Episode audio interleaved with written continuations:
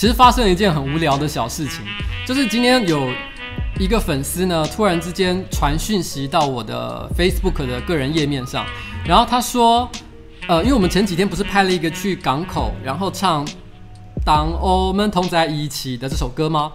然后呢，他就他他说，因为我们那时候有拍到一艘游艇，他说他宣称是这个游艇的主人。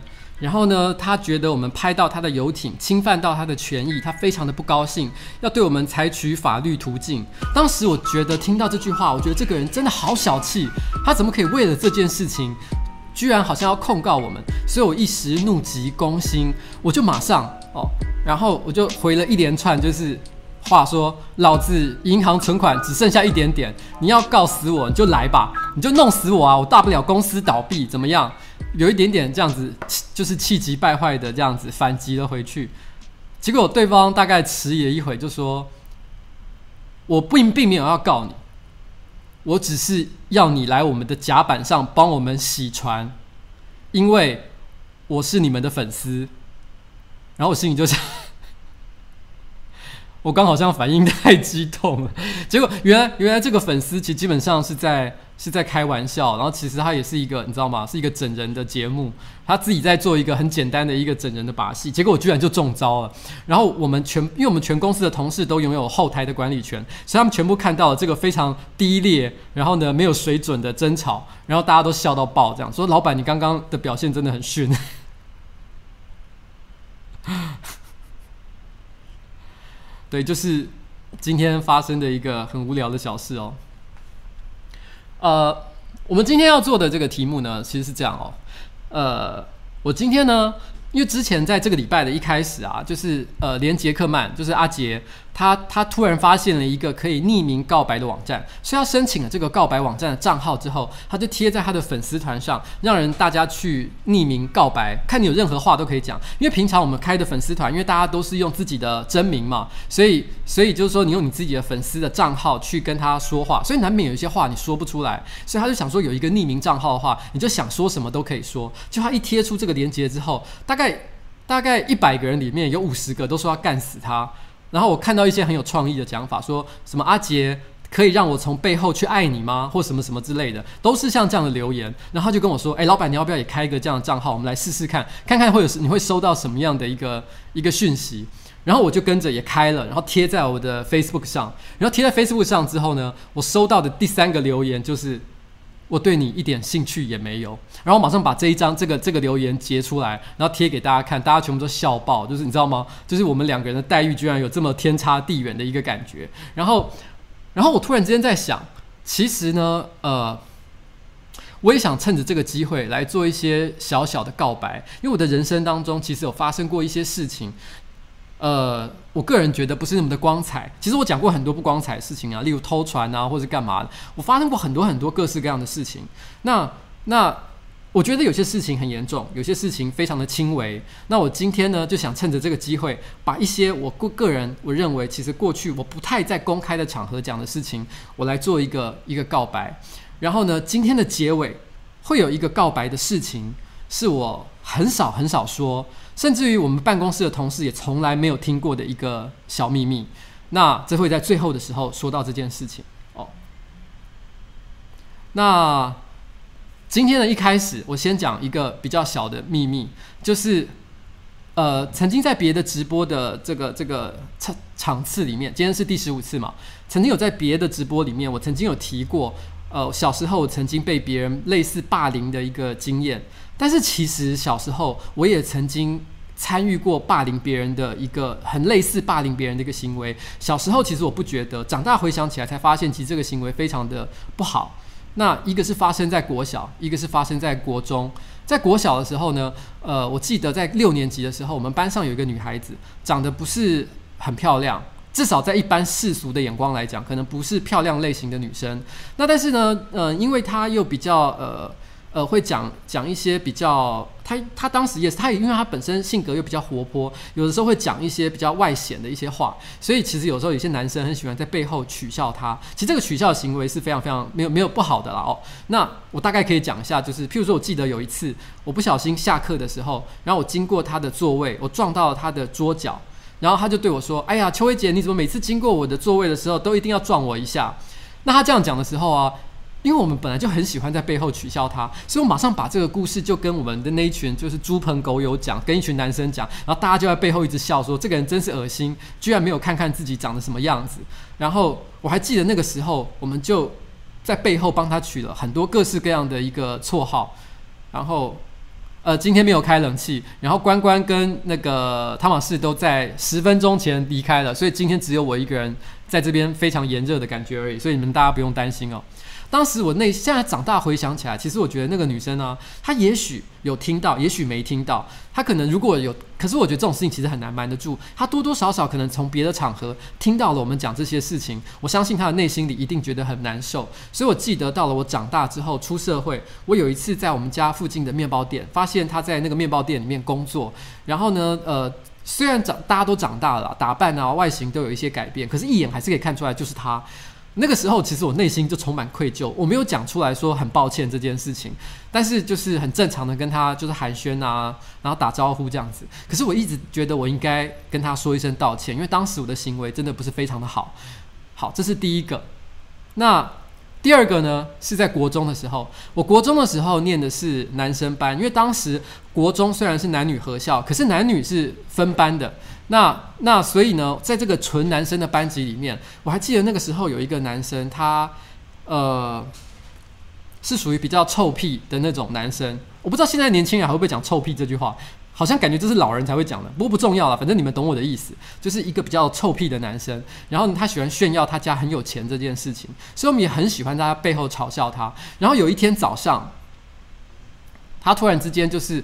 一一进到校门，一进到这个班级的门口，因为我们每天早上七点钟就要到学校去早自习，所以他一进到七点钟，大家都在早自习的时候，他突然就冲冲到门口跟大家说：“请问一下，有没有人有卫生纸？”他看起来非常非常的着急，可是我们没有人想理他，因为他人缘真的不是很好，大家都低头在念自己的书。然后呢，我们看他在门口愣了一会之后，他就觉得可能他忍不住了吧，他就转头往另外一个方向奔跑。然后我们没有人理他，也没有人关心他，他到底他到底遇到了什么样的事情。然后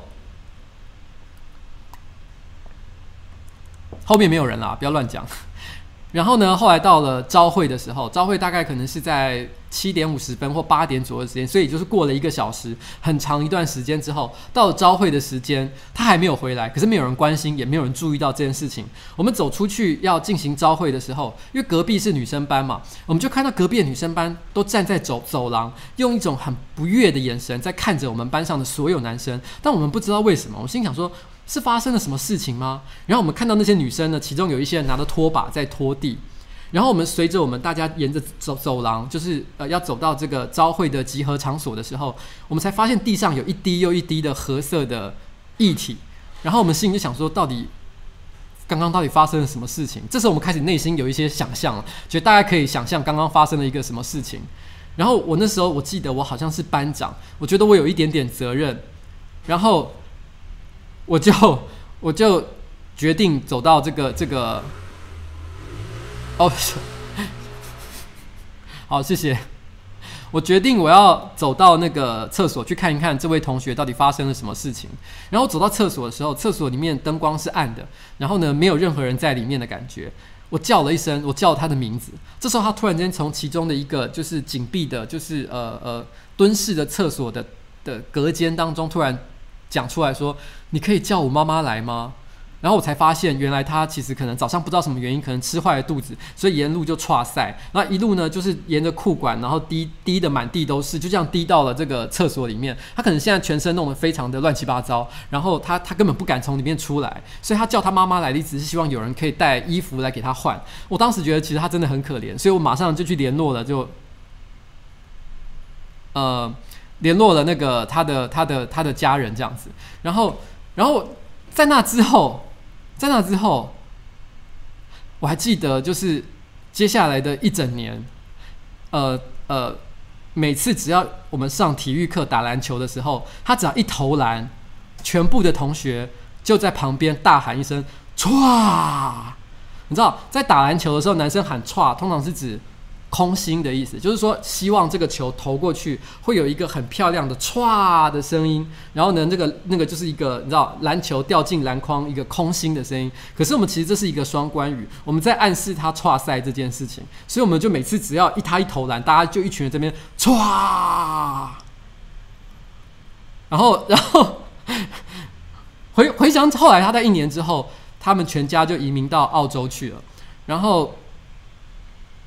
然后我们在他在他去澳洲了之后啊，我们都还是继续讲他的事情，说澳洲大自然就是呃非常有非常辽阔的草原，然后 然后，所以他可以尽情的闯，然后完全不用再顾虑任何的大家的眼光这样子。我真的很抱歉，就是就是就是就是这件事情，呃。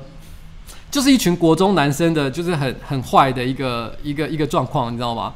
然后呃，严格讲起来，我觉得他可能，他其实虽然当时我们并没有觉得他有表现出非常受伤的样子，可是我心里觉得他也可能只是一个小男生在故作坚强。那我们做的所有的行为，其实也都是非常非常的不妥当。那那其实其实我觉得，因为呃，我也不管他身在何方啦，就是说我希望讲，就是说，其实我们当时做这些行为都是不应该的哦，非常的抱歉。那。那为了表示我不是说为了要故意再把这个故事拿出来霸凌他一次，我要我也讲一个我自己跨赛的故事，因为我也做 我也做了一样的事情。那是在我念大学的时候，你看我已经到念大学了，我还记得有一次我骑着摩托车，那天天气非常非常的热。然后呢，我突然觉得肚子很痛，可是我临时有一个很急的事情要去银行办，是我妈妈交代我要去做的。那银行三点半就要关门，所以我要赶那个时间。所以我心里想说，我也不能马上跑去上厕所，我要赶快先把这件事情做完再讲。因为当时可能已经三点左右，所以我就冲去银行。但是冲到银行的过程当中啊，你知道，有的时候肚子很痛的时候，你会很想放屁。那你心里想说，其实放屁有一点像是一个呃，把你的压力释放出来的一个过程，你就会觉得稍微的可以再忍比较长的时间。所以我那时候心里想说，那我就小小的、很小心的放一个屁好了。然后，然后那时候还在骑摩托车，骑在南京东路上，就在那一瞬间，我稍微的可能有点松懈了。我在释放压力的那个过程当中，一瞬之间，你知道，所有的事情就跟着发生了。然后，然后。可是因为去银行办这件事情实在太重要了，所以我接下来做的事情不是马上回家，而是去把去在一去银行把这件事情办完了才回去。我觉得当时我可能也给银行的人造成很大的困扰了，因为。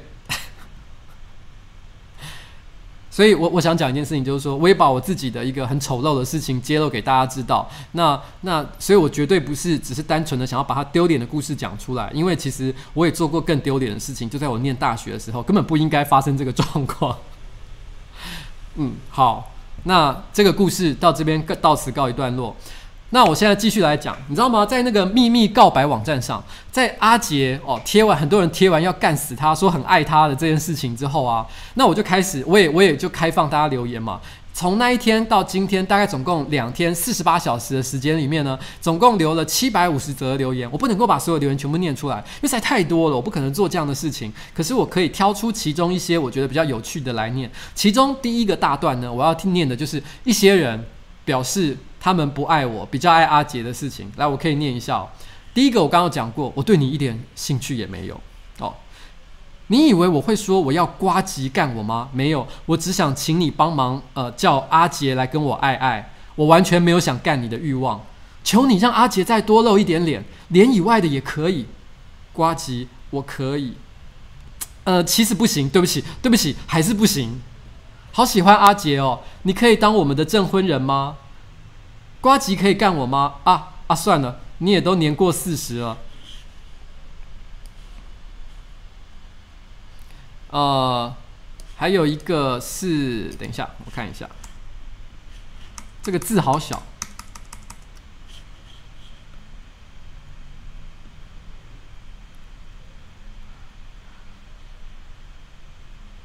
哦，阿杰真的好帅，拜托，请让他永远单身，不要让我心碎。然后呢，在我前几天抛出了一则影片，那个影片是就是呃。讲冰淇淋的那一只《孤独的美食废人》系列的第五集的影片的时候，也有一个粉丝留言说：“虽然我是阿杰的粉丝，可是我还是有听你讲完，建议你下次让阿杰帮你演，我会看完。”你知道这一整段话，你把它分析它的语义的话，它的大意就是说，他的影片，我的影片。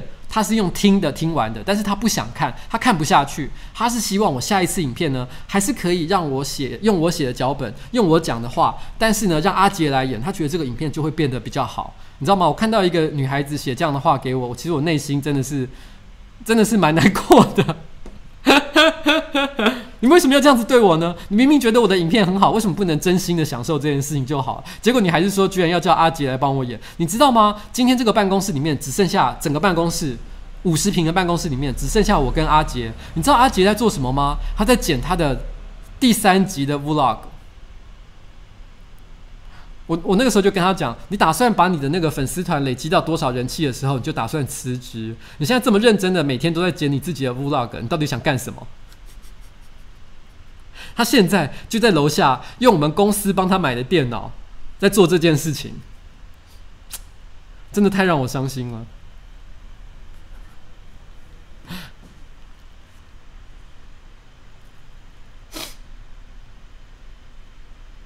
好，嗯，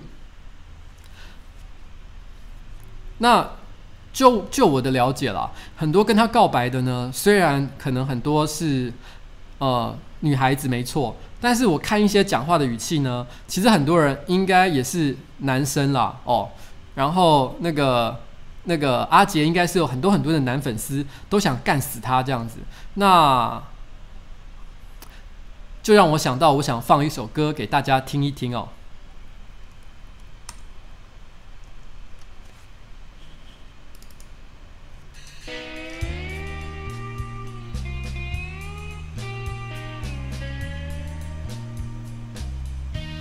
这首歌叫做《我爱世纪末》。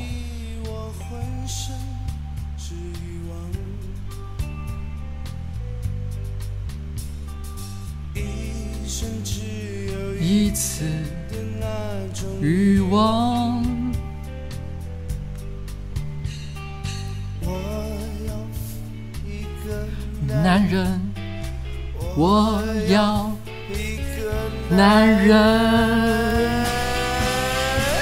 因为我其实是个 gay，只有兄弟们才会让我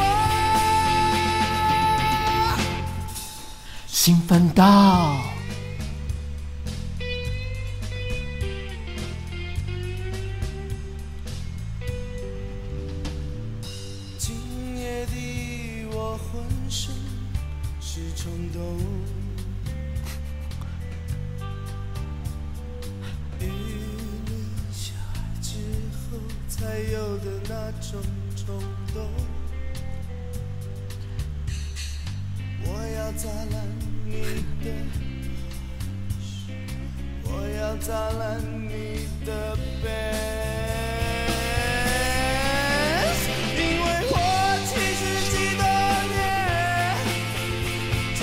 首歌呢，我其实以前有一有时候。我去 KTV 的时候，我的朋友都指名叫我唱这首歌，因为你知道这首歌其实严格讲起来是算是那种 party song。只要你唱这首歌，然后加上一些夸张的表演，气氛就会很嗨。我其实是个 gay，只有兄弟才能够让我感到兴奋。这时候一定要趁机搞一个当中，你知道吗？最脆弱的男生，一边唱这首歌，然后一边去搞他。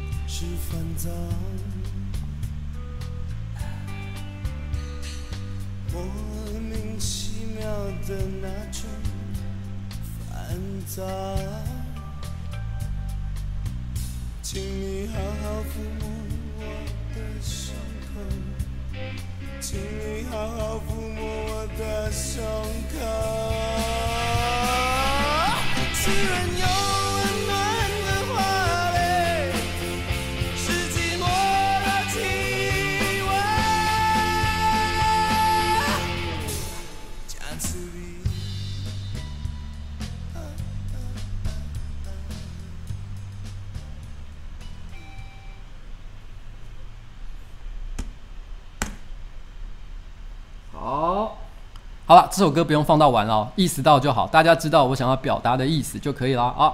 然后呢，接下来我想要再来告白一个我小时候犯过的一个错哦。其实小时候啊，我的邻我有一个邻居，然后那个邻居呢是一个我记得长得还蛮可爱的一个小男生，大概小我两岁吧。然后那个时候我应该也是一个小学一二年级的学生，其实我有点忘记当时是几岁了，年纪非常非常的小。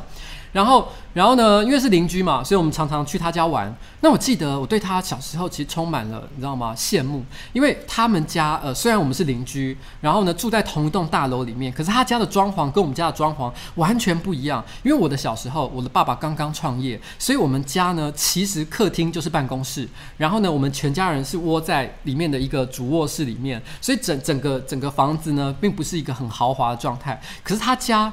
小时候我去，你要想那个是一个将近三十年前的事情，但是他家呢是那种欧式的那种欧陆装潢的那种风格，全部都是白色的墙面、白色的家具，然后还有一些看起来很精致的装饰品，所以我就觉得哇，他家看起来好有钱哦，好羡慕他。然后呢，他的妈妈长得也很漂亮，看起来很有气质，你就会觉得他们好像是童话故事书里面才会出现的一个一个人物这样子。然后，然后呢，呃，我还记得那时候有一次。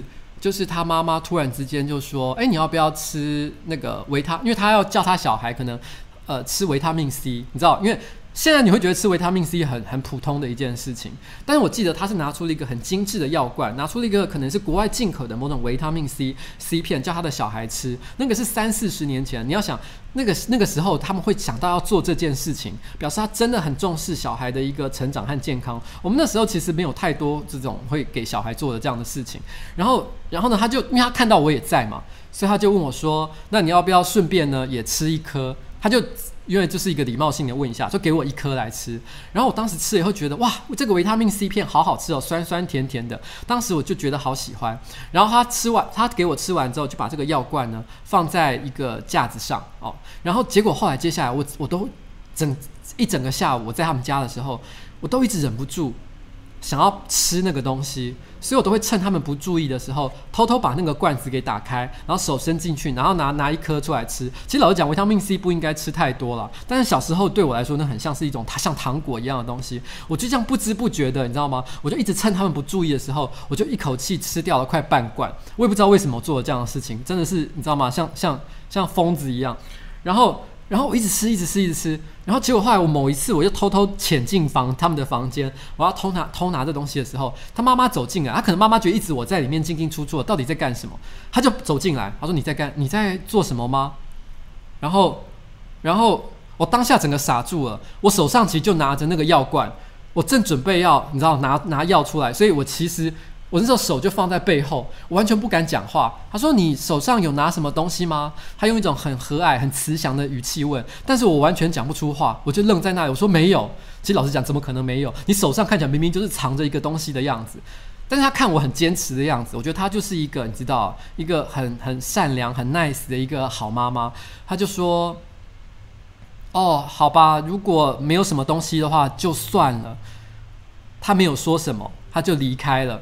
然后我赶紧把那个药罐给给给关起来，然后把它把它放回原来的位置。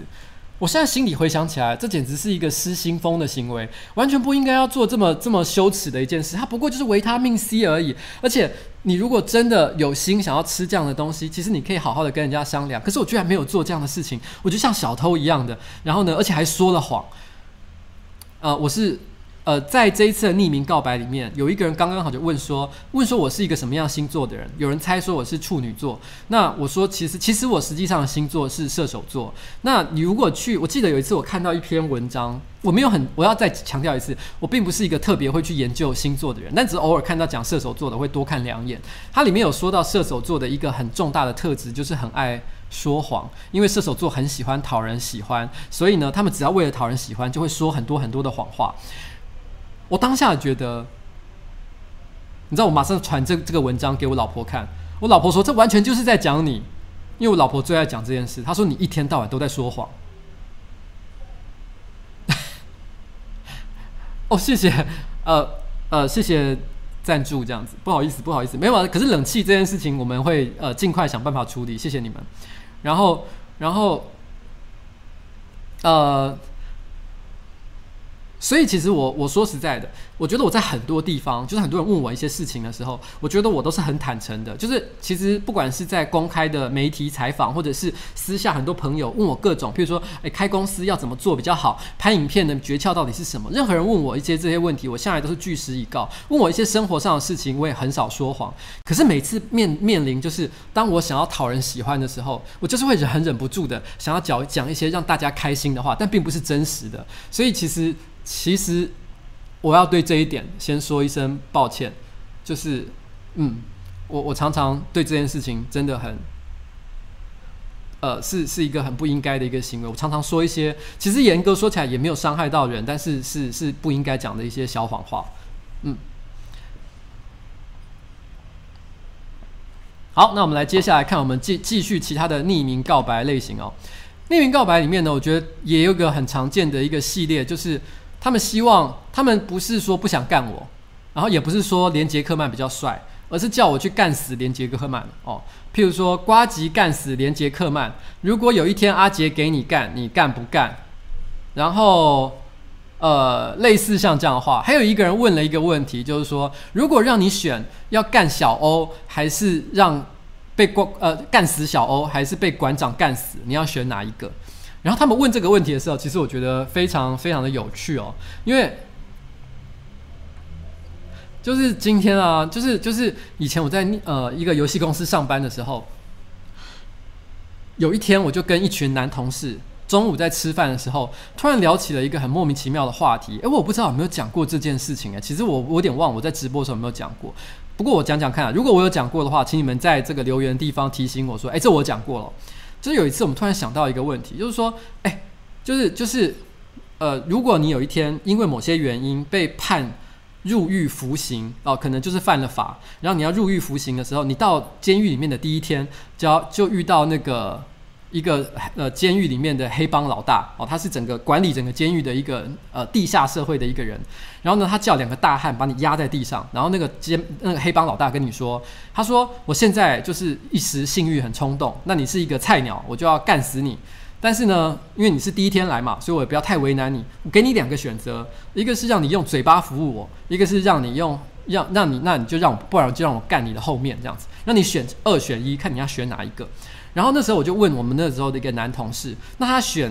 其中一个答案，我选另外一个答案，那我们互相都觉得对方的答案很娘，我们就说你怎么会选这个？这答案很娘炮诶，你选这样很不对。我们两个就争吵了起来。那我们争吵起来之后，我们就开始问左邻右舍，我们身边的其他的男同事就说：那你会怎么选？你会怎么选？我们发现一件很奇妙的状况，我们问了二三十个男生。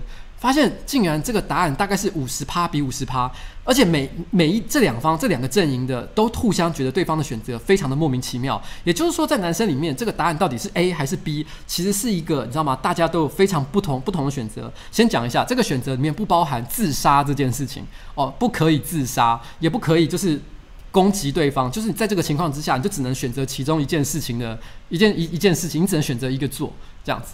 然后当时我的选择。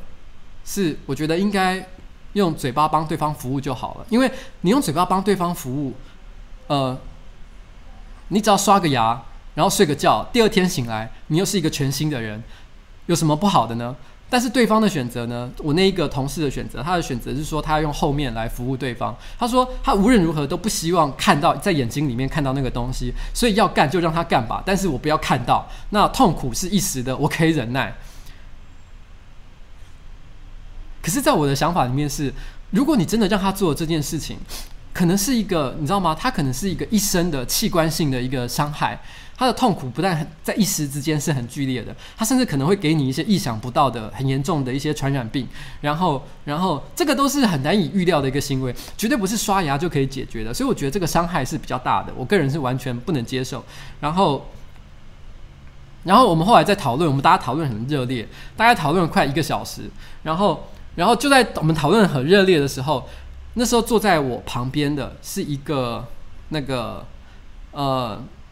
一个妈妈，那个妈妈今年大概，你们不要不要互相那个那个竞争好不好？就是就是谢谢你们啦，就是就是呃谢谢你们所有捐献的朋友这样子，但是但是不要不要变成是一个竞争的行为这样子。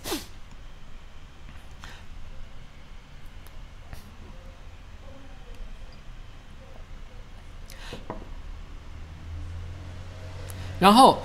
那时候我旁边有一个妈妈，她大概已经呃三十五到四十岁之间，她有一个已经准备上小学的小孩，所以年纪已经不小的一个妈妈。那个妈妈呢，她一直在听我们讨论，但她都在做自己的事情，完全没有说话。就在她说话到一半的时候，就在我们讨论到一个小时之后，就大家很热烈讨论这件事情的时候，她突然站起来，打断了我们的说话，她就说。我真的不懂你们男生讨这么热烈的讨论这件事情有什么意义？因为你们不论是用嘴巴服务，还是用面还用后面服务他，你们两件事情都没做过，所以你们根本没有资格讨论这件事情。这两件事情我都做过，你们应该问我才对。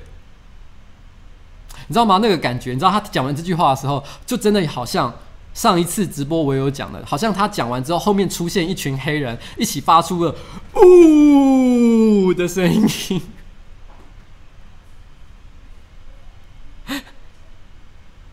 就是这个太太实在太强大，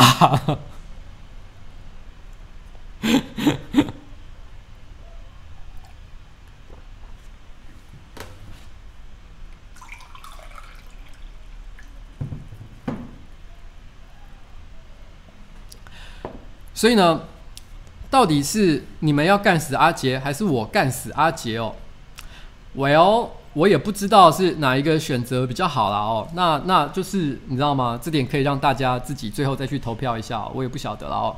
然后，呃，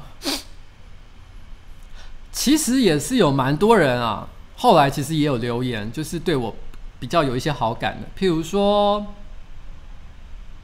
来修改啊，对我讲哦，我要干死你哦，瓜吉你好可爱。可是我更爱小火车，你能介绍小火车给我吗？哈哈哈，你知道小火车其实的确，我发现他的你知道同志人缘好像也蛮好的。漏半截啊，干！我总觉得讲留着这个留言的人好像是我认识的人。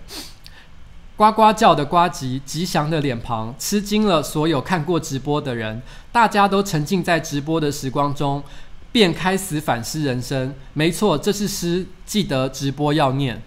我不知道大家刚听我嘴巴在描述的时候有没有发现一件事情，基本上这是一个藏头诗啊。这整整串诗呢，其实只要讲一件事情，就是呱吉吃大便哦。他用呱吉吃大便写了一个藏头诗，虽然我是觉得写的没有特别好啊，普通啊，不过念在他有一点点的小创意，所以我还是把它念了出来。然后呢，想一直看你被虐和羞耻 play，我们一天到晚拍影片都是在拍这种东西，你应该看够了吧？今天也有啊。然后。呃，原本瓜吉是我的理想老公，后来发现您的年纪都可以当我爸了。呃，讲到这件事情啊，我不知道有没有讲过一件事。我看过一个呃数学公式，他是这样说的：他说男生呢喜欢的女孩子的年龄是他自己的年纪。除以二再加七，这个意思就是说呢，你你回想一下这个算式，意思就是男生只要超过十四岁之后，就会开始喜欢年纪比他小的女生，而且越来越小。按照这个公式的公式的算法，像我今年四十一岁，那我会喜欢女生大概就是二十七、二十八岁左右。我觉得啦，我自己是没没有特别喜欢二十七、二十八岁女生，可是以我身边四十几岁的男生来看，我觉得这个这个公式好像还蛮有一些道理的。嗯，那个伊甸社记者哦，不会啊，他在现场还蛮开心的，还跟我们要影片的一些素材，打算要拿去剪。然后慢慢说什么诗跟了他一辈子，人家才觉得呱呱才让诗跟了一辈子呢，羞羞脸的我。呱吉，当你收到这封信的时候，代表我成功突破我的羞怯，按下了 send。嗯，我是一个喜欢看你文字跟影片的女生，胜过连杰克曼一百倍。九月三号是我的生日，想跟你讨个生日快乐。好啦，跟你说个生日快乐。虽然不知道你的名字，可是九月三号生日，呃，九月生日三号的这个女孩子，呃，先跟你说一声生日快乐。嗯。那接下来呢，我要再讲一个我小时候做过的一件很糟糕的事情。我以前念国中的时候，国二的时候呢，班上来了一个年轻的实国文实习老师，就是。他大学刚刚毕业第一年哦，他就来先来一个要先去一个学校实习嘛，所以他的年龄非常非常的轻。那虽然我不能说她长得是个大美女，但的确也还是一个就是会让人觉得讨人喜欢的一个女孩子。那二十来岁，跟我们国中生是年纪也相对来讲比较接近，所以我们难免对她充满了好奇，也很喜欢去逗弄她，去亏她。然后那个时候我们班上呢的导师大概四十几岁，可能跟我现在差不多吧。然后虽然有一点点秃头的迹象，可是。长相还算是蛮帅气挺拔的，然后偶尔我们看到他们两个人很热烈的在谈话，可是我们当然从来没有想过他们之间有恋爱的关系，我们都觉得就是你知道吗？一般同事之间的一个对话这样子。然后，然后呢，有一次，有一次就是就是呃上课的时候，我非常的无聊，然后我就开始拿起了一个笔记本，然后我就开始画色情漫画，画。我我的老师，呃，我们的导师就是那个男生，中年的男性的那个导师，跟这个国年轻的国文老师在在。呃，做爱的过程，然后巨细靡遗，而且一边画一边传给同学，然后同学还会加入他们的想法，然后呢，我最后就把它画成了一个你知道图文并茂的一个故事，然后说明他们怎么样从认识到上床，然后到底缠绵之间发生了什么事情，画得非常非常的三色腥。我还记得那时候因为画太开心，自己忍不住笑了出来，老师就说：“邱慧杰，你到底在干什么？”然后我当时马上把那个笔记本收起来，幸好老师没有特别叫我把那个东西拿给他看，不然的话，其实那个东西就真的很糟糕了。后来那个笔记本呢，我就一直就是成为我的一个回忆，我也没有再拿出去给其他人的看，因为单纯的就是我自己画了一个老师在打炮的一个故事。可是在我毕业一年之后，突然之间那个老师他就他寄个喜帖给我们，说他跟那个老师结婚了，就这两个人。就结婚了，然后我当下突然之间有一个很激烈的，就是就是突然有一个醒悟，就是原来我画的漫画并不是假的，他们两个真的很可能在那个时候就打炮了。然后当时觉得，你知道吗？我的我的漫画好像是一个预言一样，我自己觉得哇塞，好屌哦，呃，就是一个像这样的一个。一个很简单的一个故事了哦，老师不好意思，我画了你的色情漫画，但绝对不是因为我对你有任何意淫的想法，单纯的只是上课的时候太无聊而已。谢谢你这样子给我带给我这么多青春的一个回忆，这样子哦，谢谢你。嗯，然后接下来呢，我要来念一下，我觉得有一些 很锵的留言。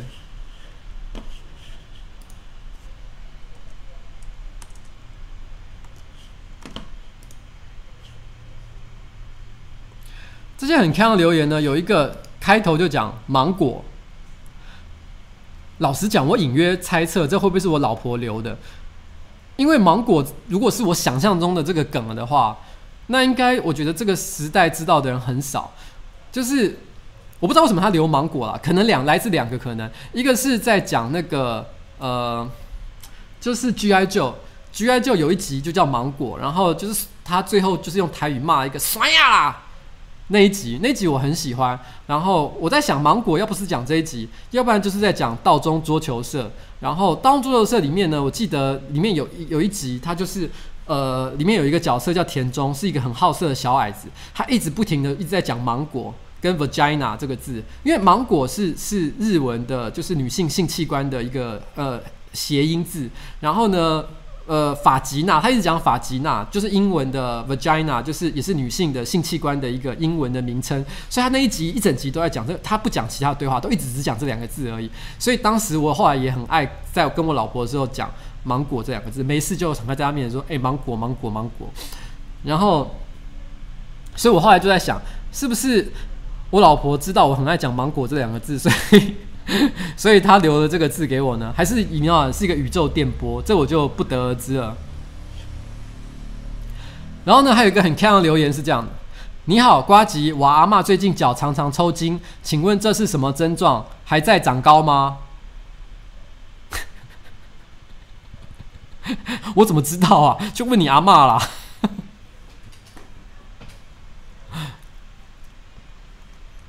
嗯。然后，呃，我看一下哦，还有什么？哦，这个字又好小，我要换一个页面看。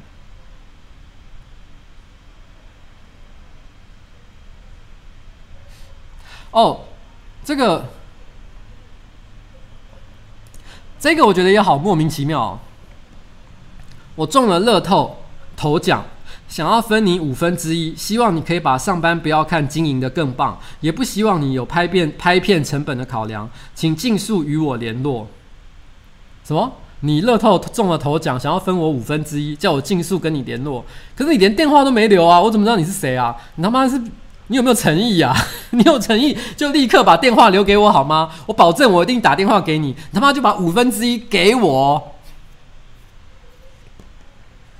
好。还有一个是这样，瓜吉，我是住在台中的爸爸，你知道，因为我曾经有讲过，我爸爸真的住在台中，所以我心里想说，干，你是想要假装是我爸来留言吗？还是真的是我爸？不过他后面又写了一些莫名其妙的话，我继续把它念完哦。我二儿子暑假有在看你的影片哦，所以原来他讲的不是我爸爸，他是在讲说他有个儿子。他说：“我二儿子暑假有在看你的影片，原本我很反对，因为他整个暑假每天只要一碰电脑，就是在那边看你的影片，快把我给气死了。前天我才在骂他，他跟我说你是台大建中的学生，我感觉很不可思思，很不可意思。他写错了，他写很不可意思，但是应该很不可思议了哦。”上网查才发现是真的，所以我现在也不阻止他了。他还说他立志要跟你成为一样的学弟，只不过在三天他就要开学了，要升国三，结果暑假作业还没给我写完，他跑来问我两个题目。爸爸，我太久没念书了，真的很难解题目。是这样的，第一个题目：何者下列字汇正确？怒不可遏，狼吞虎食，凝住不居，啊，书住不居，屹立不摇。哦，请问一下哦，哪哪一个？哪一个哪一个字是错的哦？然后第二个问题是，请问零呃小于等于 x 小于等于二派的范围中，y 呃 y 等于呃三乘以 sin x 的函数图形与等于二 sin 二 x 的函数图形有几个交点？我怎么会知道？我早就把数学都还给我老师了，好不好？我跟你讲，什么 sin、cos 的，你日常生活中绝对用不到啦。如果你们现在有人在念书，有在学 sin、cos 的，我跟你讲，真的，你未来出社会用不到。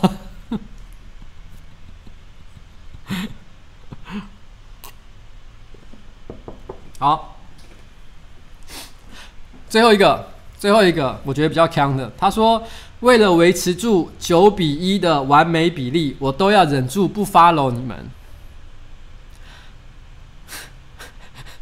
拜托你 follow 我们好不好？而且我们现在已经快要八比二了，好吗？然后呢，我们真的很需要很多很多的女性粉丝，所以呢，你不要顾虑什么九比一的完美比比例。如果你是一个可爱的女孩子的话，请你立刻就按下订阅，或者甚至你可以的话，就把铃铛也一起按下去哦。拜托你们了，谢谢大家。嗯，好，那我要再告白一件事情。这个这个这一段很简很短了，就是我念高中的时候，呃，我那时候是念建中嘛，然后，可有一段时间呢，因为我沉迷于打电动。然后我需要很多打电动的资金，因为你要去电动玩具厂嘛，需要一些现金，需要一些钱啊，偶尔还要买买 A 片什么的，所以妈妈给零用钱有点不太够。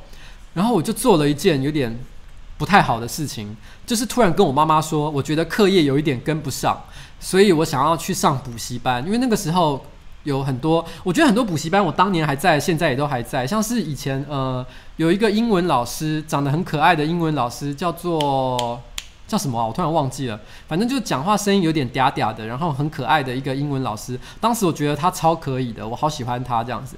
然后，然后。然后就是想要去上像这样的一个补习班嘛，那我妈妈就说好，那我就说妈妈你不用特地帮我去注册，我去办就好，你把钱给我，然后拿去去去呃申请学那个补习班，然后把这些所有的手续都办好这样，然后我妈妈也很信任我，就把钱给我了，然后我就这样子拿了我妈妈的补习费，拿了一年，然后我完全没有去上补习班啊，对，徐威，没错，徐威，我没有。我没有，我那一年完全没有上补习班。我那我那些钱全部拿去被我打电动跟买 A 片了，所以妈妈对不起，我骗了你的钱。徐威真的蛮不错的，你知道吗？然后不要不是什么 Tony Chen 啦，神经病啊！谁会想要上 Tony Chen 的课啊？呃，其实徐威呢，你要想。当年他二十年前，他那时候年纪其实没有现在这么大，所以在我当时的眼光来看，他真的很可爱。而且我要说真的，大概十年前吧，我还有看过他，我也是觉得他很正、很漂亮啊。所以我觉得徐威有哪里不好？当然是 OK 的。好，嗯，然后接下来哦。是有一些人问了一些问题啊，然后其实老实说啊，这一次的主题不是问问题，因为问问题是 Q&A 之类的那种主题才是问问题嘛。可是，一堆人都在问问题，很多一般性的问题，譬如说频道要做什么，未来要做什么事情，这些问题我就不回答了。我只挑一些我觉得比较有趣的问题来回答哦。这个其实本来不是我的本意啦，但是我就挑一些问题来回答这样。第一个是。瓜吉，你有想过把优格淋在老二上，让你的猫去舔吗？来，我要讲一个小故事哦，就是很久很久以前啊，然后我养另外一只猫的时候，诶，我不知道有没有讲过六师弟的故事哦，就是没，如果我有讲过的话，请你们等一下也在下面留言吐槽我。那因为老年纪大了，有时候有些事情到底讲过还是没讲过，我也不知道。那时候我养的是另外一只黑猫，它已经过世了，它在它十九岁的时候走的，是一只非常这个年长的一只猫哦。然后，然后呢？那只猫，它它有有一次我在，因为我很喜欢吃呃，就是呃荷包蛋，然后蛋黄都还要不熟。然后就是生的蛋黄这样子，然后呢，我喜欢吃那个蛋黄那汤汁流出来的感觉。然后有一次，那时候我那只猫还在，然后它很喜欢跟我撒娇。那有一次，它就在附近的时候，我在吃荷包蛋，然后荷包蛋就是把它戳破了之后，蛋黄流出来。可是我一时之间那个盘子没有拿好，它就直接滴了一大滴的那个那个蛋黄，然后滴到我的裤子上，而且就正中就是在老二的那个性器官的位置上面。然后我家那只猫突然间就发疯了，你知道吗？它就冲上来开始舔我的裤裆，就舔那些蛋黄。就舔得很开心，那我心里就觉得说，因为它好像看起来吃得很开心，所以我不好意思阻止它，我就让它继续去舔我的蛋黄，这样子。就在它舔到一半的时候，我老婆从厨房走出来，她就看到那个猫在舔我的裤裆上面的蛋黄，她看了我一眼，她就淡淡的说：“邱威杰，我没有想过你是这种人。”然后就回去厨房继续做他的事情。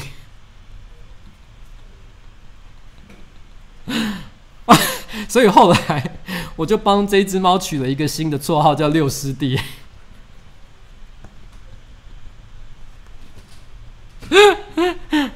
OK，可是可是我后来没有再用同样的方式去喂它蛋黄了。我后来才知道，这是我第一次知道这只猫很喜欢吃蛋黄的事情。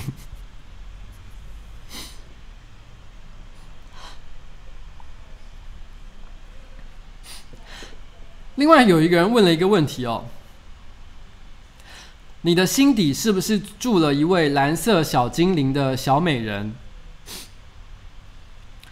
什么是蓝色小精灵的小美人啊？我知道这个卡通是什么，我也知道小美人是是什么角色，可是我看不太懂这个问题的意思啊。只是我觉得这个问题好像还蛮好笑的。它是指说我内心有一个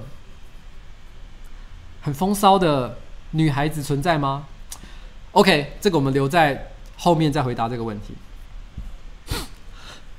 然后想看瓜吉除毛，白凤山的小瓜吉哦，这个人还有署名，他署名自己叫做凤山的小瓜吉。那讲到瓜吉，讲到除毛这件事情，让我想到另外一件事。我小时候没有发现，我一直到三十岁的时候，有一天，因为你没事，其实不会去看自己的屁股，你知道吗？有到三十岁那一年的时候，应该不是三十岁那年，大概三十二三，反正就是已经三十好几的时候的某一年，我偶然间发现，其实屁眼的周围是有长毛的。我以前没有注意到这件事情，我也我也我也没有特别去摸它。当我突然发现它长毛的时候，我整个吓到，我说：“干，这看起来很恶心诶，觉得让人觉得很不舒服。”然后呢，但是我也只是觉得很不舒服而已，觉得说原来这个地方会长毛，让人真是不爽。但是我也没有说什么。但是又隔了很多年，然后呢，我我陆续看到了一些文章，因为之前有一有一段时间很流行一个文章，我不知道你们有没有看过，就是有一个男的他在 PTT 上写说，他觉得他想剃他自己的呃呃屁眼周围的毛，结果剃完了之后呢，造成了一个很可怕的后果。我相信你现在去 Google 可能还 Google 得到，就是他讲了一些他剃完之后所造成的一个很可怕的现象，然后然后。因为很好笑，所以当时我记得还是很爆红的一个病毒文这样子。然后我那时候心里就看完那篇文章之后，我就开始对就是剃这个屁眼的周围的毛开始产生了一些想法，就是说如果可以剃的话，好像也挺不错的。因为感觉总觉得那边有毛这件事情，总觉得充满了恶心的感觉。然后有一天，我就跟我老婆讲这件事，我就说：“哎，我想要去剃自己就是肛门周围的毛这样子。”我老婆就看了我一眼。然后他就冷冷的，他每次都这样，就是我不管跟他讲什么事情，他永远都只是冷冷的回答我这样。他就冷冷的回答我说：“你是为了谁剃的？”哦，这个时候一样也要下那个黑人的音效。呜！我我后来听他讲完之后，我就说：“好了好了，那算了。”所以到现在还没有剃这个毛。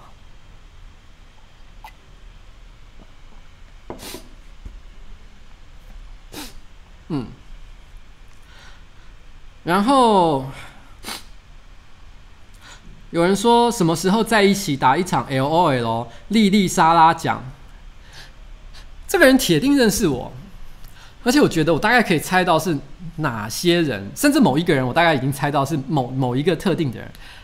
我猜应该是身高一百八十七公分的一个人了，我猜是他讲的。那他讲说什么时候在一起打 LOL？莉莉莎拉讲。因为他把我 LOL 的 ID 讲出来了，然后其实这个莉莉莎拉这个名字也是我在玩很多网络游戏的时候所会使用的一个 ID。那这个名字呢，写起来就是莉莉，莉莉就是莉莉冰果式的莉莉，然后莎拉，莎拉就是沙拉酱的沙拉。然后为什么会取这个名字呢？没有什么原因，因为我很喜欢玩女性角色。简单来讲，就是你知道吗？我就是所谓的人妖啦，你知道网路人妖，我就喜欢玩女孩子角色嘛。那写玩玩女孩子角色，你要取一个大叔的名字，感觉就是很怪。那你就会想取一个可爱的名字。然后我想取 Lily 这个名字，但是取 Lily 这个名字呢，因为这名字太普通了，一定会被取走，所以我就另外加一个字尾，就是莎拉。莎拉是随便想的，所以叫莉莉莎拉。所以他居然知道我这个莉莉莎拉的 ID，真的是太屌了。那你一定是跟我很熟的人，到底是谁？是一八七公分的 V 哥吗？好，就是这样。嗯，然后，哦，好，另外一个问题，我老公凯迪说他比较早喜欢你，可是你加了我好友，他却没有，所以他生气气要成为你的黑粉。可是即使如此，每周还是准时看直播是怎样？好，我要先跟这个凯迪先生说个道歉哦，因为。其实的确曾经有粉丝好像说过一个质疑我的话，说我是不是比较关注女粉丝？好像女粉丝讲的话我比较会回。然后呢，因为这个时候这个这个留言正好又讲到一个情况，就是这个女生讲我有让她加好友，可是却没有让她的却没有加她的老公，所以她老公有点不开心。好，我要解释一下，其实我回留言跟加好友是有原则的。我是不是比较偏好女生呢？是。哎、拜托你们想一下好不好？我们公司是之前的状况是九比一，哎，女生这么少的情况，如果有女生留言，我还不刻意关注她一下的话，没有没有好好的 keep 住这个这个难得的客户的话，不是非常可惜吗？所以当然女生的留言我一定要回的啊，这是一个很合理的状况。好，这并不是因为好色的关系，好吗？我一定要讲这件事情，请你们一定要理解，这是完全基于一个商业和生生意上的考量，是一个叫 businessman 一个商业人所应该要有的思维。所以你们千万不要因此质疑我非常的好色，没有这回事，我不是为了好色才这样做的。然后呢，加好友。其实常常会有不认识的人，可能是粉丝啊，可能是我们的观众，不管是哪哪什么原因啊，会来想要加我好友。每天都有很多个，我通常都不会随便就加进去，我都有一个基本标准，你一定要跟我起码有两个以上的好友。因为你如果连跟我两个好好友都没有的话，那我觉得我跟你一定一点人际关系就是都牵不上任何人际关系嘛，所以我根本不知道你是谁。我加你，我觉得实在太麻烦了。我这样这是一个基本的审核的条件。就算我不认得你，但你跟我有超过两个以上好友的话，我就会考虑要不要接受。但是也只是考虑而已。这时候第二个考量的因素就是这两个人是不是很好的人。如果这两个人是我不熟的人，我也会考虑算了。然后呢，如果是我很熟的人，可是是 YouTuber 网红的话，我也会放弃，因为呢，我觉得很多 YouTuber 网红其实很常乱加粉丝为好友，所以就算是跟粉丝、跟网红、跟 YouTuber 是好友的人，如果他的好友全都是这些人的话，我也会觉得，嗯，也可能不是一个会跟我产生一个我比较有兴趣的互动的一个对象，所以我还是不会让他加我私人的账号，然后。然后呢，如果说他这两个条件都符合了，就是他有超过两个以上的好友，然后同时之间呢，呃，也都是我觉得我比较熟悉的人的话，接下来我会看一件事情，就是他过去十天里面有没有讲过任何一句我觉得很愚蠢的话。就是如果他讲过，譬如说我我很喜欢去灵粮堂，然后然后呢，呃，或者是支持一些我觉得很愚蠢的一些理念，然后或者是会虐猫虐狗，随便，反正就是他讲的一些话让我觉得看得很不顺眼。那我也是会觉得算了，拜拜，再见哦。这个这个是完全不考虑的一个情况，所以所以呃，我没有加你老公，很可能就是他不符合这个条件，嗯。但是呢，我有例外原则，就是如果如果是很可爱的女生，她跟我只有一个共同好友，但是她的照片很可爱，我还是会给她加啦。嗯，因为我是一个。单纯的人，啊、就就这样。OK，好，就这样，谢谢大家。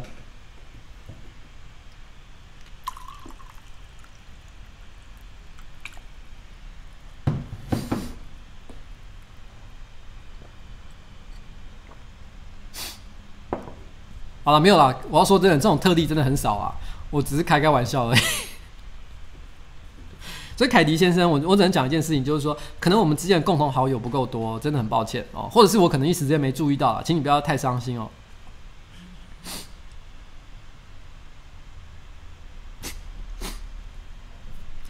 好，还有一个问题，除了博弈，那阿杰跟 AK 是如何被瓜吉整晚端走的？其实这个答案很简单啦，就是因为。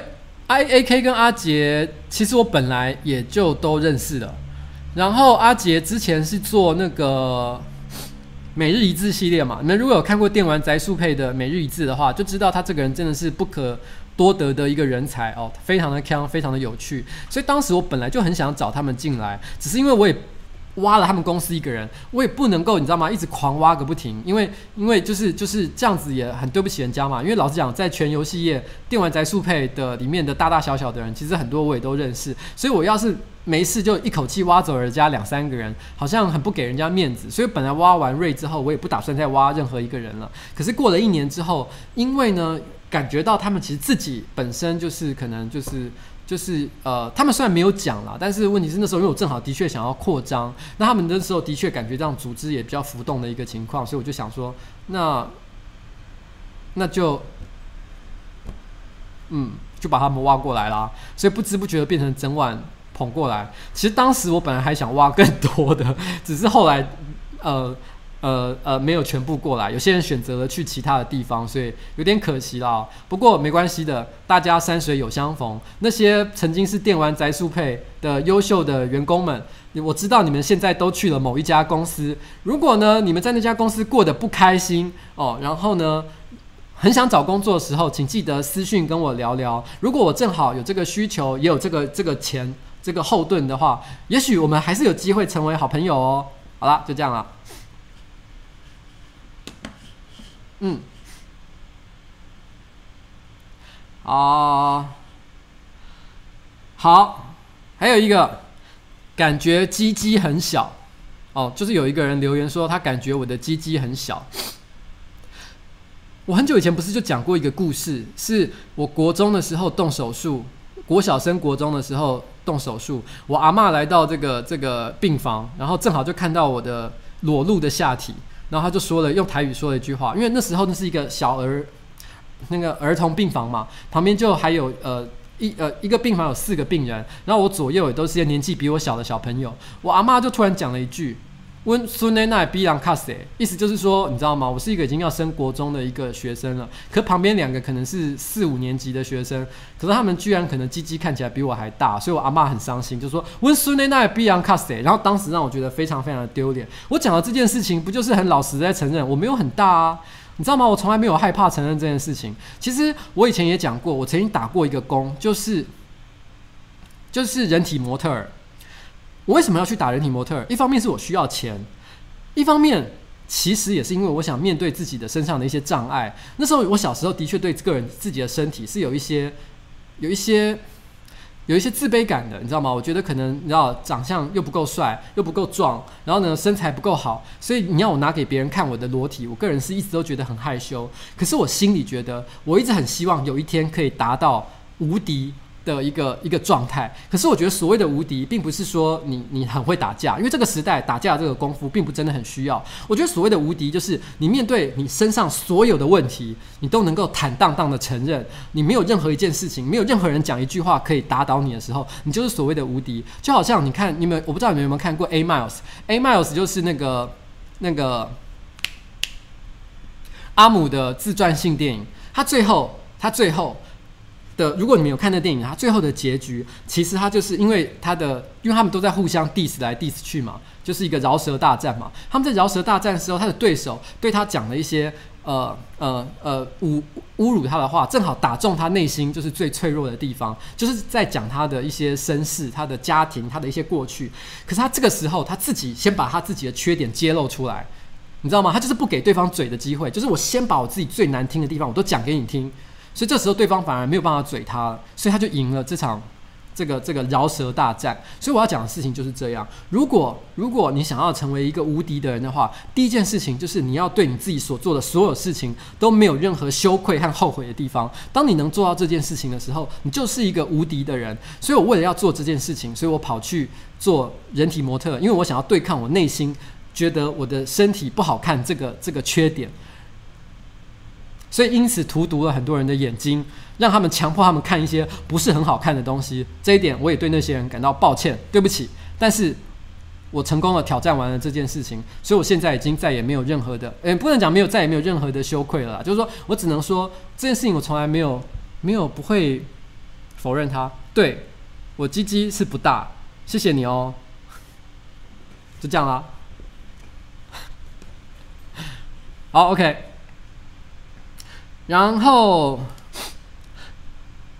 刚刚看了你们的新影片，我知道要有合作才能赚钱，但一期的风评很不好，这样会影响到新观众的反感吧？而且看到那部影片，我我也怕你们哪天星期四直播跟一期签约，在他们的平台上播，这样只好放弃你这个我最欣赏的偶像。拜托别转平台，开口答应我。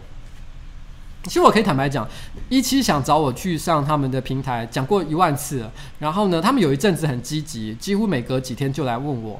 我坦白说，其实我并不排斥这件事情。但是我就算有一天做这件事，我不排斥的原因，我先讲，我我还没有打算要做这件事情。但我不排斥的意思是说，其实我觉得那就是一个不同的表演的一个平台，只是我觉得一期平台有一期平台的属性。我之所以没有答应是，如果有一天我要在那边做节目的话，我就要做适合那个平台的节目，而我现在在做的这些东西是不适合那个平台的。所以今天这个礼拜四就晚上九点半的直播，永远都不可能搬到一期上面去，因为我觉得一期上面想要看一期平台的那些人，他看这个节目，我想他也兴趣缺缺啦，应该不是他们想看的东西，所以。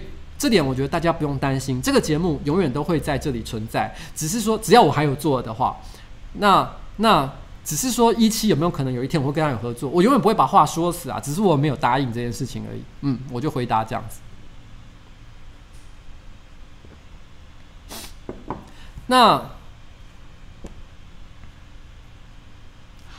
还有一个问题是说，很喜欢瓜吉的直播，每次都觉得那一个半小时过得很有意义，也觉得瓜吉与老婆大人现阶段的关系很好。想请问，如果跟老婆大人发生不愉快的时候，会用什么方式解决呢？我家偶尔也会发生冷战、冷呃冷战的情冷战的情况。对不起，我突然间舌头打结，谢谢。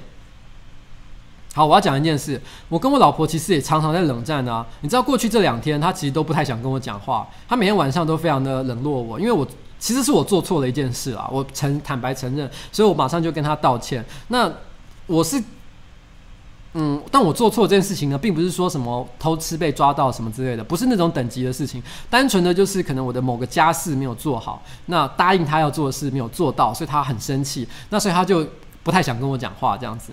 那。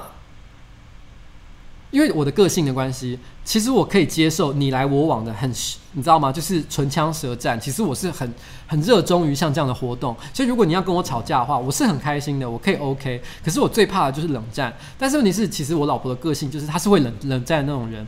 跟她在一起生活了二十年，其实我只有一个结论，就是她想冷战的时候，就随她去吧。因为你有没有什么办法？你想要逼她开口，你怎么样？你如果是会想要会喜欢冷战的人。他可能就只是想要冷静一下，所以这个时候你硬是要逼他讲话，本来就很痛苦，彼此都很痛苦。所以你自己要去感受一下气氛是不是已经到了可以缓和的时候，你就让他先冷静一下。你觉得有机会的时候，做点可爱的事情哦，然后说一点好笑的笑话。如果他这个时候能够有一点点反应了的话，就好像那个你呃，辣，你要吃了的话，你总是要先泡水嘛，然后呢泡水泡个半天。然后才会开始吐沙，吐沙完之后，它壳才会撬开。所以呢，你当你看到它那个蚌壳有一点点撬开来的痕迹的时候，你立刻就伸手过去，然后用力的掰开它。哦，那这个时候你就成功了，你就解决这个冷战的危机。这是唯一的方法。我以前小时候呢，常常会用一个方法解决冷战的方式，就是我觉得它气氛比较好的时候，那呃，我可能就会。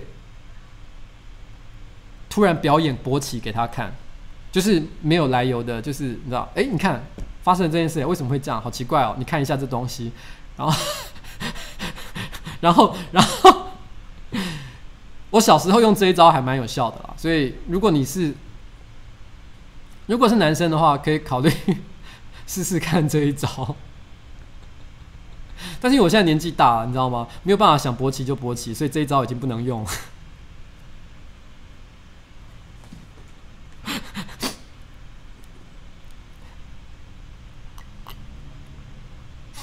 好，那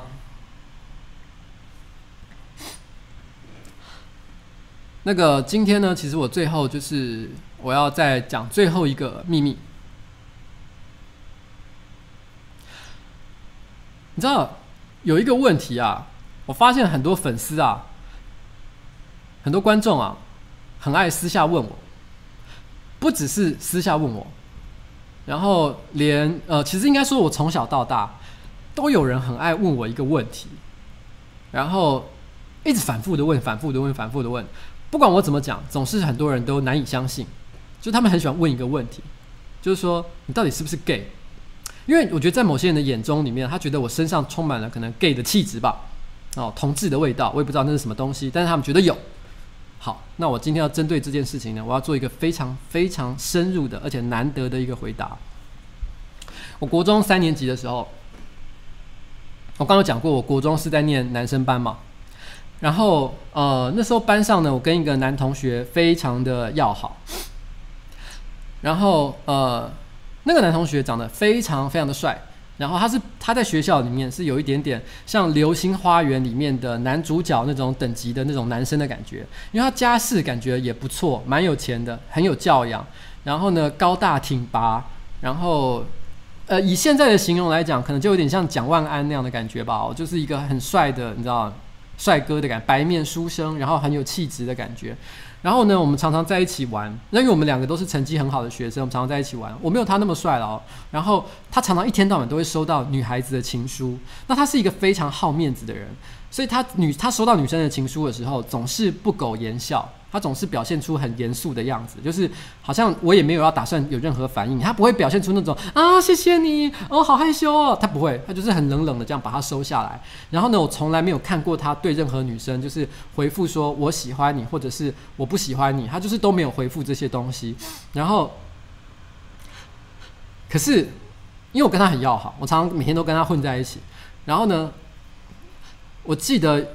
他其实当时很喜欢做一件很智障的事情，因为他很很好面子，所以其实那些女生都不知道，在他们没看到他的时候，他虽然平常看起来都是一副冷酷的样子，可是他在教室最喜欢的就是照镜子跟梳头发，他非常的爱漂亮，他出去外面的时候一定是要完美的形形，完美的一个形象。然后呢，他明明近视有戴眼镜，可是因为我们小时候其实还不是很流行隐形眼镜这种东西，所以呢，他只要一出去，他只要需要离开教室，他一定会把眼镜藏在他的口袋里面，他绝对不会戴眼镜，他一定要表现出他就是一个你知道吗？一个完美的一个样子。但是有时候，因为我们那时候班级是在一楼。然后呢，那个学校的这个这个公寓呢是是四层楼，然后，然后呃，他他常常会在一楼的时候，他就会去偷看楼上的女生班，因为女生班男生跟女生班是那个时候是分楼层的，然后。然后他就会去看女生班的女生，如果看到很漂亮女生，看起来好像很漂亮的女生，她就会把眼镜拿出来，然后戴上，然后叫我遮住她，因为她不想让别人看到她偷偷戴眼镜的样子。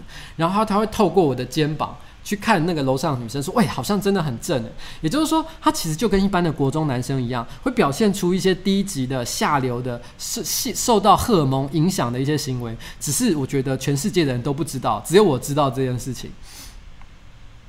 然后。当时在学校里面，他一天到晚会收到女孩子的情书，可是我觉得他从来都没有接受，你知道，所以他就是一个你知道一个酷哥的形象。然后我偶尔，我偶尔其实虽然我没有那么厉害啦，但我偶尔也会收到一点哦。然后呢，也偶尔会有女生表达出喜欢我的意思，那但是呢，没有像他那么多。但是因为我在学校里面，因为我成绩非常好，而且我当时是学校里面有常常参加各式各样的活动，所以所以其实我在学校某种程度上来讲，也有一点点风云人物的感觉。所以我那时候一直内心都有一个很骄傲的感觉，就有点就是说我们两个人，你知道吗？有点像是漫画的男主角一样，就是我们两个人，你知道，站在食物链的顶端，然后然后呢是是是。你知道，就是就是我内心这样想，我没有跟别人这样讲，我都觉得我们就是你知道吗？我们我们真是一个很残忍的组合。然后呢，呃，有人喜欢我们，但我们都不喜欢人家，有点像这样的一个感觉。然后我记得有一天，我不知道为什么，因为你知道吗？那段时间我跟他感就是关系越来越好，然后我们每天都腻在一起。然后，而且我我是我坦白说，我私心对这样的关系有一点点着迷，就是觉得你知道吗？好像我们两个是一个很神奇的组合，这样的感觉。我有一天不知道为什么，我就突然跟他告白了。我跟他说我喜欢你。我不知道我怎么讲，其实我忘了，因为那一瞬间你知道吗？那那瞬间我知道发了什么神经，我就讲了这件事。然后就再也不理我。接下来高三、国三的那一整年，他都不跟我讲话。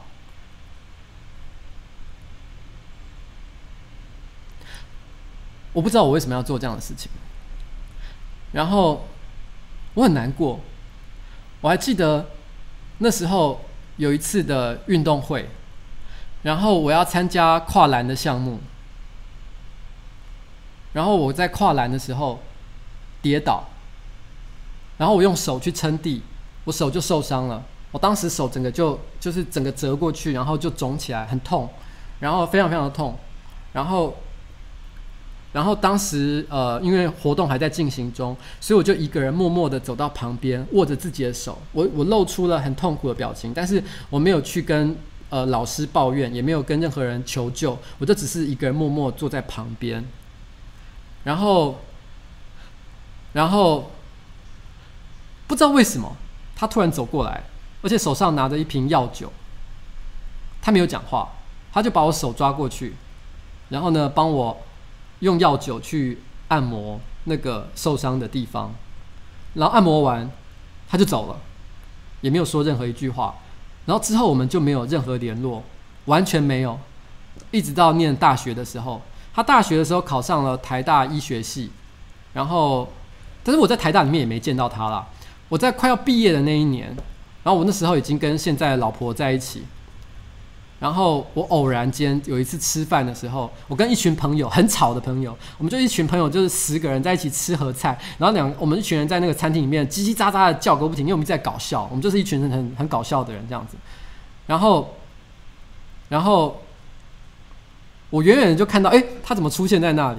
然后跟他的爸妈在一起吃饭，但是我们已经很久没见面，他看起来就是还是跟当年一样，就是还是蛮帅的。然后，然后，然后很。很有气质的感觉，然后我知道他在念台大医科啦，当时，然后，可是我也没跟他打招呼，我内心只是淡淡的想说啊，年轻的时候，好，我要讲哦，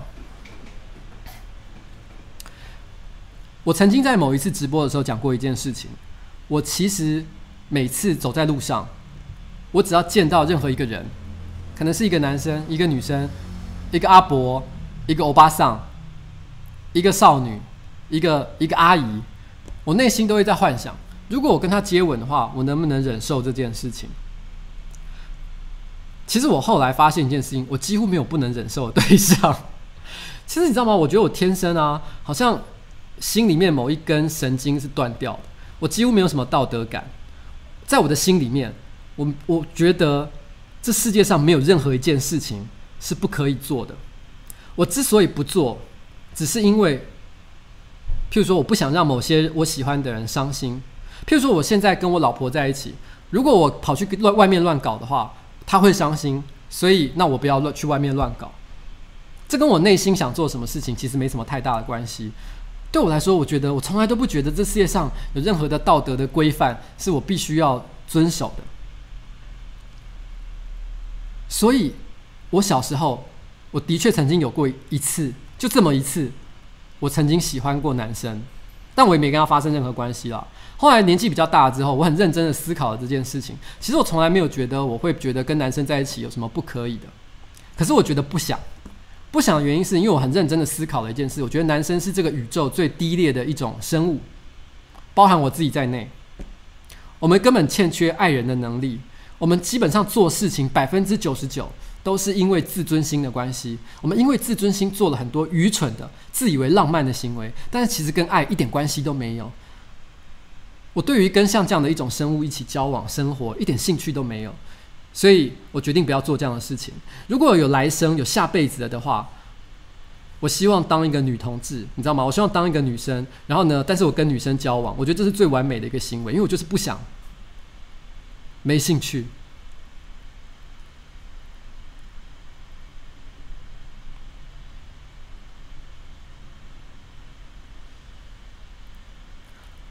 那这件事情呢，我很少公开讲，但我不是不愿意讲，是因为我觉得我讨厌别人问东问西的。然后，然后呢，我讲了这个事情之后，大家一定充满了各式各样的想法，觉得很麻烦。我是因为怕麻烦的关系。但是，就像我之前讲的，就是对于裸露这件事情，裸露自己的身体这件事情，我觉得一个人要成为无敌的一个人，就是要诚恳的面对自己的内心的问题。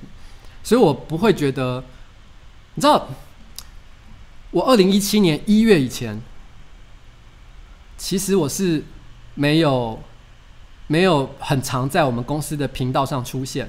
那个时候，我曾经跟我的朋友讲，我不太想在频道上节目出现。有一个很大的原因是，其实我不太想我个人的私生活被拉出来你知道吗？被大家检视的那种感觉。因为我其实觉得我没有什么不愿意承认的事情，可是我的确做过很多很奇怪的事情。我怕别人拿出了一些我以前做过的事情，不停地问我，然后呢来找我的麻烦。我可以面对这些事情，我可以面对这些挑战，可是我只是很懒，我不想。那但是今天呢？因为一天到晚都有人问这个问题，我就直接告诉你答案好了。对我来说，我觉得跟男生交往真的没什么，要做绝对可以，可是我不要，我只是这是我个人的选择，嗯，就是这样。但是我对于其他的男生想要跟男生交往，我觉得是乐观其成，你们开心就好。因为我对我来说，我没有觉得这这任何一件事情是不可以，这世界上没有任何一件事情是不可以做的，就这样。只要你们不伤害其他人的话，嗯，就这样子。然后我老婆真的是女生啦，哦，不要怀疑这件事情。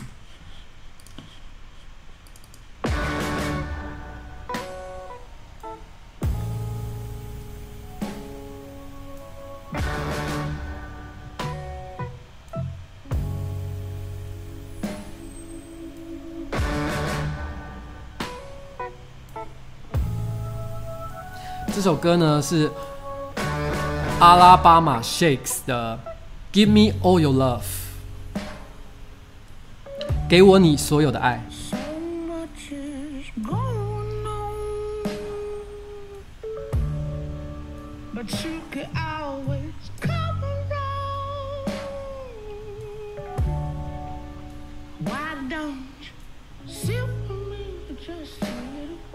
关于募款呢？目前是有一些呃对象很有兴趣，那只是我还在做最后的考虑，还没有完全敲定。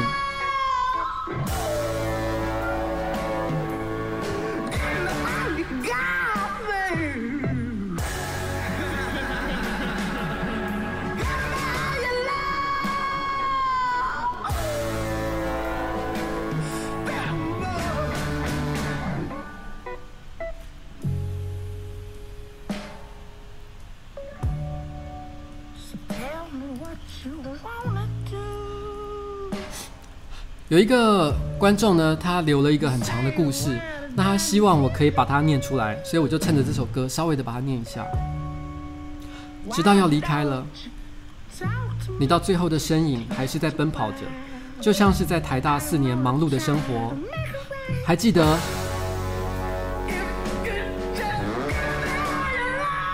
我们在图书馆楼梯前席地并肩而坐，前方是一片绿色的草皮。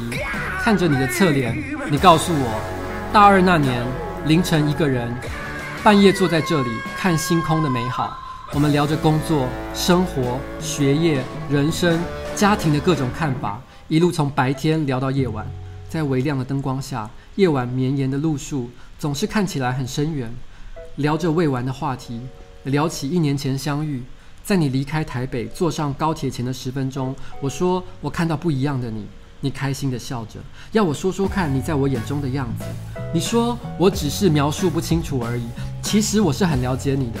语言像是一个不精确的工具，但是现在也不需要更多的描述，我们好像永远都能了解彼此所所说的。最后心中思绪杂乱，也很有情绪地对你诉说。也许现在分开，也许就再也不会见面了。我们都懂这句话背后的意思。我笑着跟你说再见，我没有回头。心中有一种惆怅与不舍感，也许是长大了没有眼泪，只是把它放在心中，就像是与你一起合唱过的陈升的《二十岁的眼泪》。离开后，我到咖啡店点了一杯拿铁，用一杯咖啡的时间放空自己，接受城市没有你存在的事实。中午你传讯息告诉我，感觉是个暂时性的结束。你总是这样细心的人。在这半年的相处时间里，你把大部分有空闲的时间都给了我。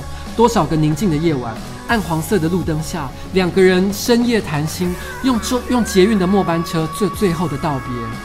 想着这些日子相处的时光，这单纯且片刻的宁静也不因此停留。我知道你会看瓜吉直播，最后我想告诉你。与你相遇是我人生中一件非常快乐而且特别的事情。祝你二十二岁生日快乐！给喜欢猫的男孩。如果有机会，希望瓜吉可以在下次直播中朗读这个文章。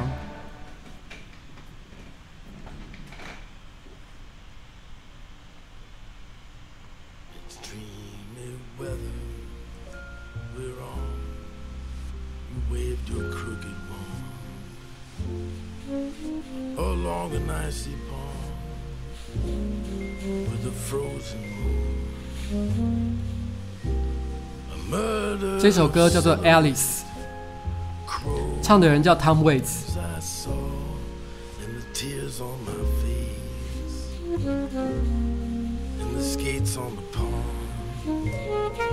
对，我是戏剧社社长，高中的时候。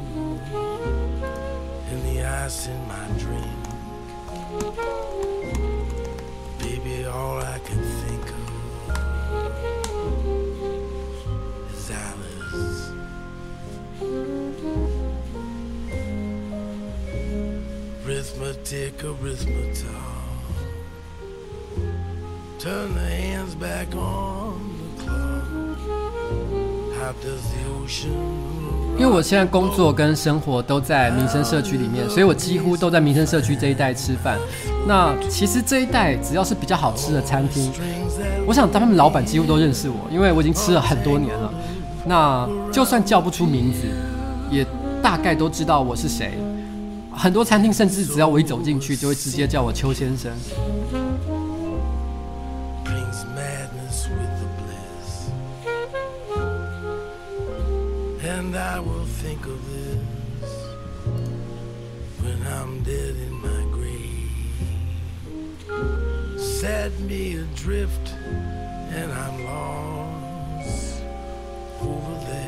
皮肤好这件事情我也不知道，因为我做的很多事情跟保养没什么太大的关系，而且我睡得很少。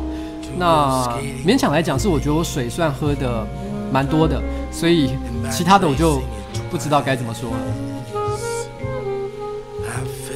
他们真的很多人，其实我去很多店，呃，已经到那种就是邱先生老样子吗？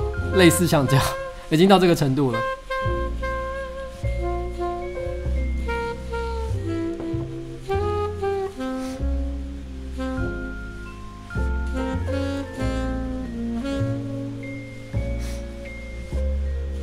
我很喜欢南方公园啊，跟南方公园中间有一度我觉得变难看，因为有一它中间往往是第几季到第几季之间，我觉得它变得比较愤世嫉俗，然后讲了很多已经不是好笑的东西，是很很想说教。我很我觉得。一个好的搞笑的东西，传达一些政治的或社会的理念，我觉得是很好的。可是当你变成说教而不是好笑的时候，那就表示你已经失去了你一开始的，你知道吗？原来的你知道初衷。所以你还是应该让这件事情让大家觉得看得开心才是对的啊。那不过我觉得最近他有一点把水准又拉回来，所以还是不错的啦，我很喜欢。呃，南方公园他们有一个关于他们制作过程的纪录片，我觉得也很值得看，好像 Netflix 还是 MOD 上面有。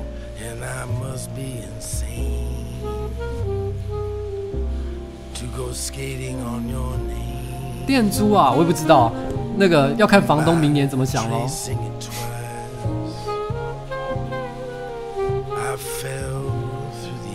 Hello，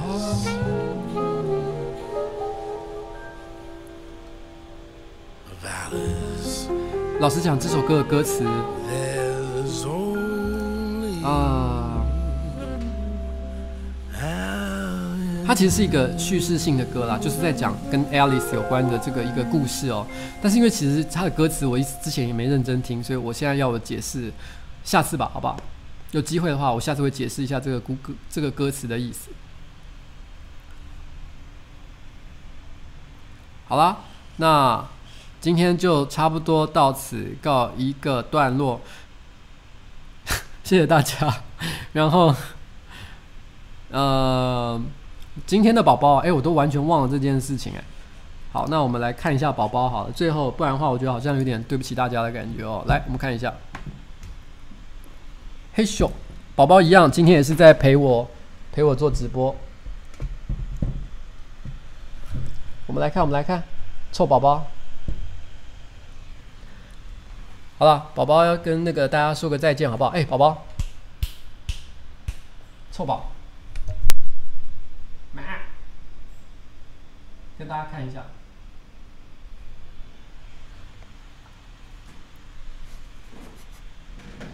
谢谢大家帮他取了一个很棒的绰号，叫海森。我也觉得这个绰号实在太好笑了。好了，谢谢大家，今天晚上真的就到此告一段落了哦，拜拜。